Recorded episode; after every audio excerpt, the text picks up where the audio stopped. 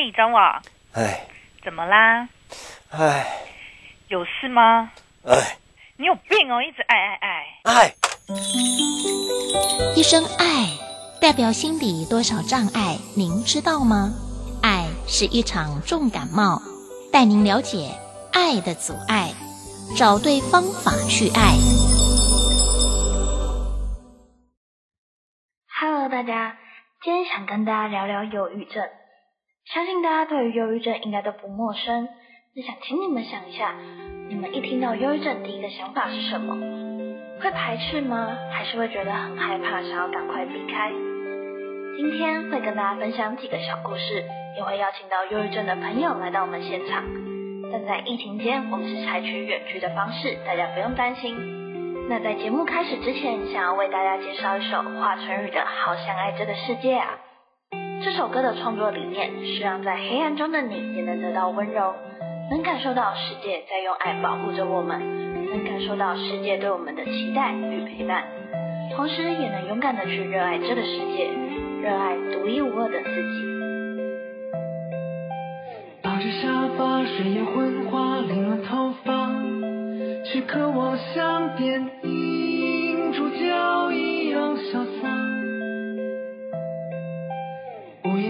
下排着乌鸦，密密麻麻，被压抑的情绪不知如何表达。无论我在这里，在哪里。仿佛失魂的虫鸣，却明白此刻应该做些努力。无论我在这里，每当想起，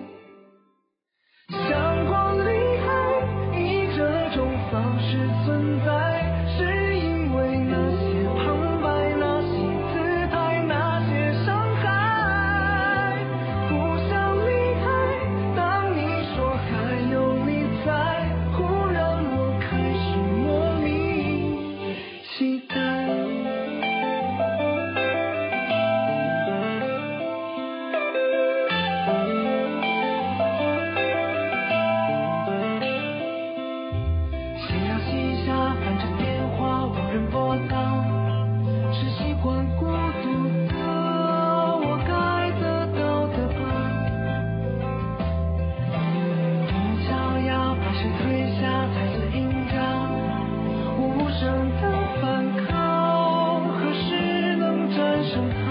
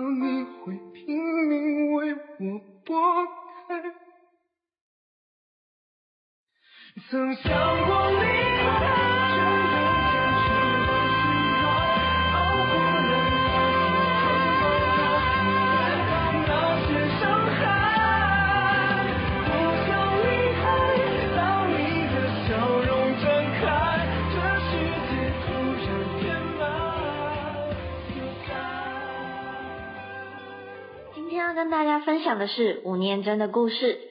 在我的印象中，他是一个成功又能鼓励他人、给许多人支持的人。但是你们知道吗？他其实常年深受忧郁症的痛苦，必须长期服用抗忧郁剂。明明他是一个这么风趣乐观，可以带给大家正向能量的人，我们却知道他的内心有一个外人无法想象的深渊，一个阳光怎么照也照不进去的幽暗角落。在某一次的访谈中，有人问他有关忧郁症的问题，他就问：会有随时伤害自己的念头吗？身旁如果有忧郁症的朋友，我们需不需要做哪些事？吴念真就回答：忧郁症随时都会出现，它就像一个病症，像生病一样。要死的人，他前五分钟还会好好的，但可能在十分钟里面，他就已经下定决心要去做这件事。他还说了，病发的当下，你们都不要理他，想吃就吃，想睡就睡。他们会知道自己有问题，低潮的时候，整个人就像游魂一样漫无目的。起床的时候会觉得日子又重复了，今天做的事情又有什么意义？跟昨天、跟前天有什么不一样？如果刚好天气不好，那就会变得更糟糕，会变得更忧郁。有些人会有病逝感，知道自己现在很不好，会要求自己不要去想那些负面的念头。像他就会尽量避开，去跟狗狗讲话，带狗狗出去玩，尽量转移焦点，但也不想让别人感染到自己的不舒服。他也说到了很多忧郁症朋友的真心话，不要乱劝，倾听跟陪伴就是最好的选择。忧郁症的朋友最怕社会劝他说：“你怎么不快乐一点？”或是说：“谁谁谁说了要怎样啊？你这样才会更快乐。像你这么有名，怎么还会得忧郁症？”事实上，这些话才是对他们最大的伤害。忧郁症朋友此刻最需要的就是聆听和陪伴而已。所以我们不要乱劝人家。因为你说的话可能是错的，听、聆听就好，不要讲，就静静的陪在他身边。最重要的就是陪伴。那听完吴念真的故事，大家对于忧郁症有没有新的看法？接着我们邀请到忧郁症的朋友来到我们现场，请他来跟我们分享他们内心最真实的感受。那我们欢迎台大农经系的轩轩。嗨，大家好，我是轩轩。呃，我现在就读台湾大学农业经济系，那现在就读大五。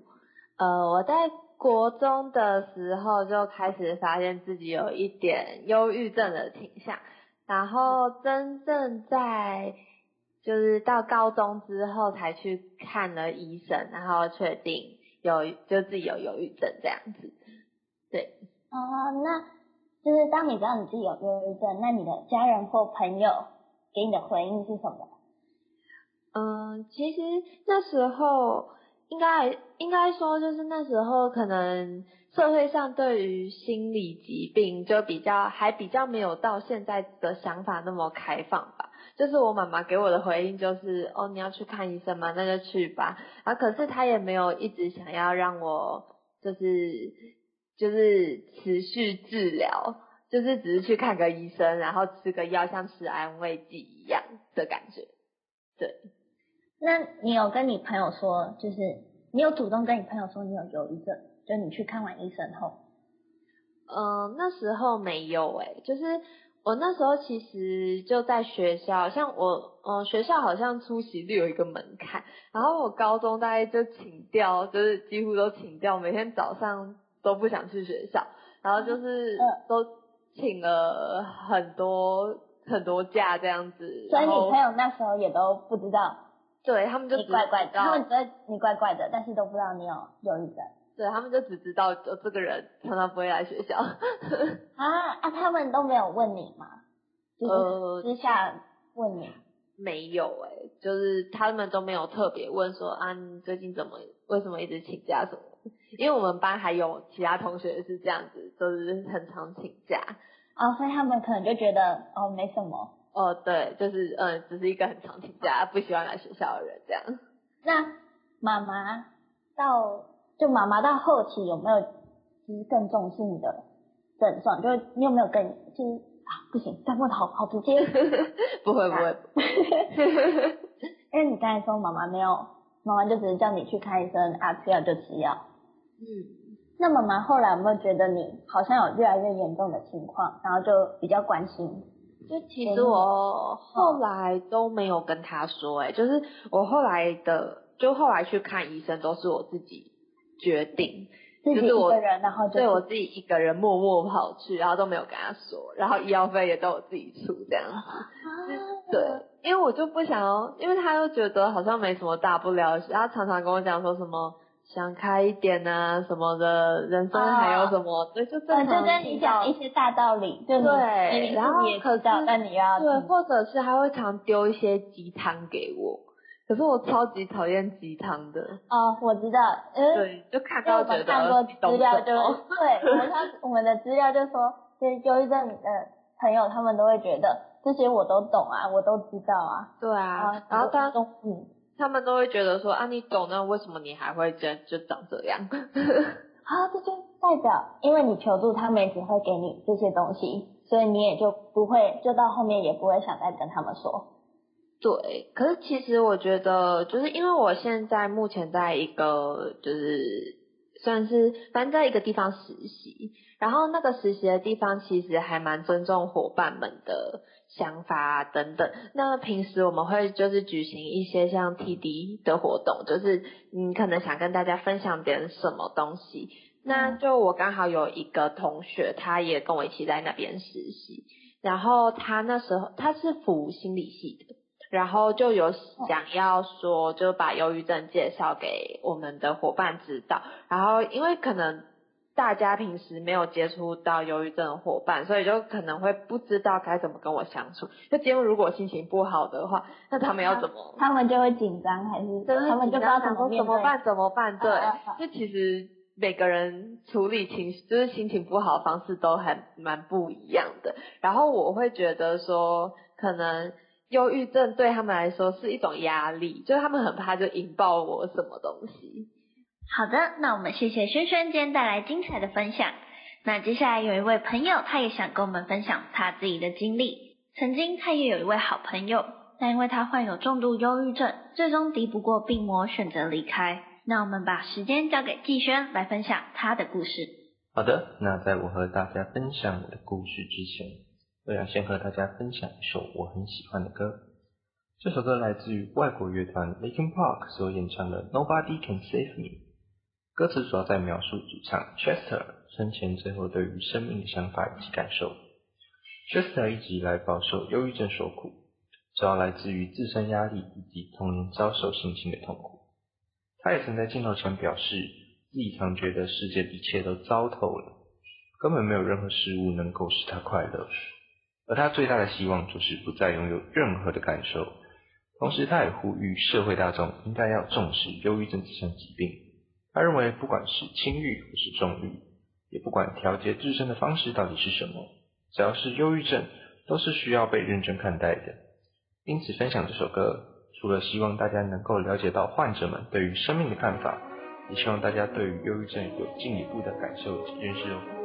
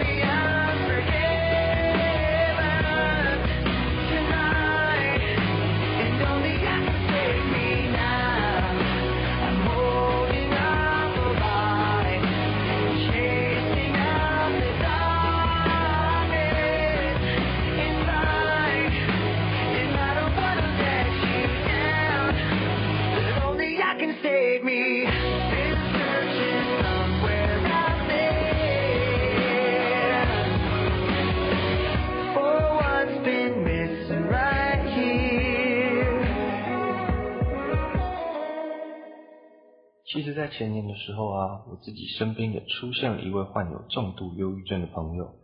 那对于长久以来都只有听过忧郁症，但是却没有看过真实案例的我们而言，自然是一个很大的挑战。为了能够有效的帮助他，我们开始主动的约他出来聊天，希望能好好倾听他心中的声音，也替他分担一些心中的负担。但聊着聊着，我们除了注意到他的价值观受到了病情严重的影响，也发现到他开始不再愿意相信身边的任何事物，甚至对我们说出“你们是不是都在看我笑话”的偏激话语。即使我们知道这些话不过都只是因为忧郁症所造成的行为，但久而久之下来，我们情绪多多少少还是受到了一些影响。而在面临所有人都呈现低气压的状态下，我们决定使用类似激将法的方式来提升一下士气，除了希望能够化解他心中对于我们的不安，以借此找回他对于我们的信任。另一方面，也希望能够让我自己坚定信念，不会过度的遭受到他所散发出的抑郁侵蚀。但在今天看起来，这样的方法却不是这么的恰当。原因在对于忧郁症患者而言，负负得正的鼓励方式并不一定是特别有效的。有时候在他心中反倒会造成一股自认身边的人都对于自己的病情不愿意谅解，或是自己的情绪不过都只是造成别人反感、生气的原因，甚至最终可能会认为自己只不过是社会中不被需要的多余品。虽然我们不断的尽力为他打气、为他祈祷，只可惜他在去年依然敌不过病魔而选择离开了我们。我们明白他的离去与我们的行为并不一定有直接的关联，但我们也明白，其实我们当初有更好的选择可以采用。如果我们当初能对于忧郁症再多了解一点，至少能帮助他在所剩不多的时间活得更加轻松。这也是为什么我认为大家现在多少应该要对于忧郁症有所认知的原因。原因是只要有在拥有一定基础的状态下，相信除了能够帮助我们在遭遇身边有患者时不会手忙脚乱，也能帮助他们的生活更快的回到正轨。虽然这起事件让我们理解到了自己对于忧郁症的认知不足，但其实比起自我的检视和检讨，或许我们更需要的是听听专家们的声音以及建议。因此，接下来我想和大家分享的是职业心理咨商师黄伟超与忧郁症专题演讲时所发表的谈话，希望能够带领大家以更专业的角度切入，一同来了解当身边出现忧郁症患者时，究竟怎样才是最好，以及我们应该要实行的作为哦。好，陪伴忧郁症。如果呢，其实呢，如果你的家人有忧郁症，或是你的亲朋好友有忧郁症哦，啊、其实呢，最需要陪伴的不是他，最需要陪伴的是你自己，因为你一定要有一个喘息的空间。那为什么呢？因为你陪伴忧郁症的人，你需要很大的心力，那个很大的心力是因为你的心情会一直被他拉下来。我们所有的过程当中，我们都很不喜欢让自己维持在一个很低落的状况。所以，当你的好朋友，比如说你好朋友他有忧郁症，然后呢，啊、你一直陪着他，他可能会跟你聊天，会跟你讲话，然后呢，你你好像有很多的呃话语，然后你会觉得他好像怎么谈一谈又啊、往另外一个方向去谈，然后呢，心情整个又掉下来，然后呢，呃，这当中也会受到影响。当我们人受到影响哦，尤其是我们一直维持在某一种低落的状况的时候呢，啊、我们就会呈现不耐烦。那不耐烦之后呢，你就会对着那个人说：“有这么严重吗？我还不赶快好起来？都多久了？”那这些话语当中呢，啊、对他来说并不会是一个帮助，反而会让他更严重。所以呢，哦，这是我们才来讲的，就是呢，你唯一能做的就是一直就只能陪着他，听他讲，然后再来就是鼓励他就医。这是呢，啊，忧郁症当中，我觉得，那为什么你都需要喘息的空间？因为你陪伴久了，你一定都会觉得受到影响。比如说，我也曾经一天当中哦，就是接三四个忧郁症的人来跟我谈。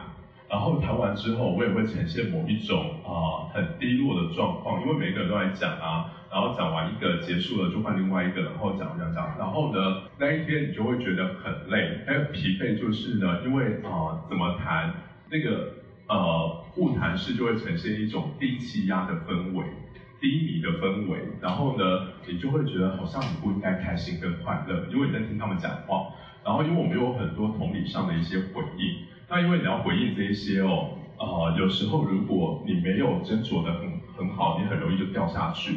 因此我才会说，在陪伴的过程当中，唯一一个部分倒不是陪着他，而是呢，你一定都要有一个时间让你稍微喘息。喘息是说我陪伴他四天，陪伴他五天，我一定要有一天当中让自己好好休息一下，或是我有一个半天可以好好好休息。要不然其实呢，啊。你就会啊体会到有一句话叫“久病床前无孝子”，因为它很容易激发你各种情绪。然后第一个大概就是不耐烦，不耐烦我们很容易呈现的就是生气。然后呢，为什么会生气？因为你就会说，我这所有的一切都是因为你，我才变成这样。然后你就会对他发脾气。那这当中可能对他来说不会是一个好的部分。那在听完轩轩的分享，还有黄伟超专家带来的演讲。我们能知道陪伴忧郁症朋友的重点，除了倾听鼓励之外，其实更重要的是照顾好自己。原因在于患者的情绪与思维其实很常是负面的，因此在陪伴的过程中十分费力，也十分容易受到影响。其实忧郁症朋友也不是故意让你们接受这些负面情绪，他们也会害怕造成你们的困扰。所以在我们陪伴或是需要陪伴的时候，都要包容彼此，不要给彼此太大的压力。那今天的节目就到这边，我们下次见喽，拜拜。哎，你又爱什么？就这样结束了。哎，世新大学口传系叶荣惠教授监制，人际劝服课程学生直播，台湾通传智库黄彩英老师技术指导。哎，别挨了，按下一集就可以喽。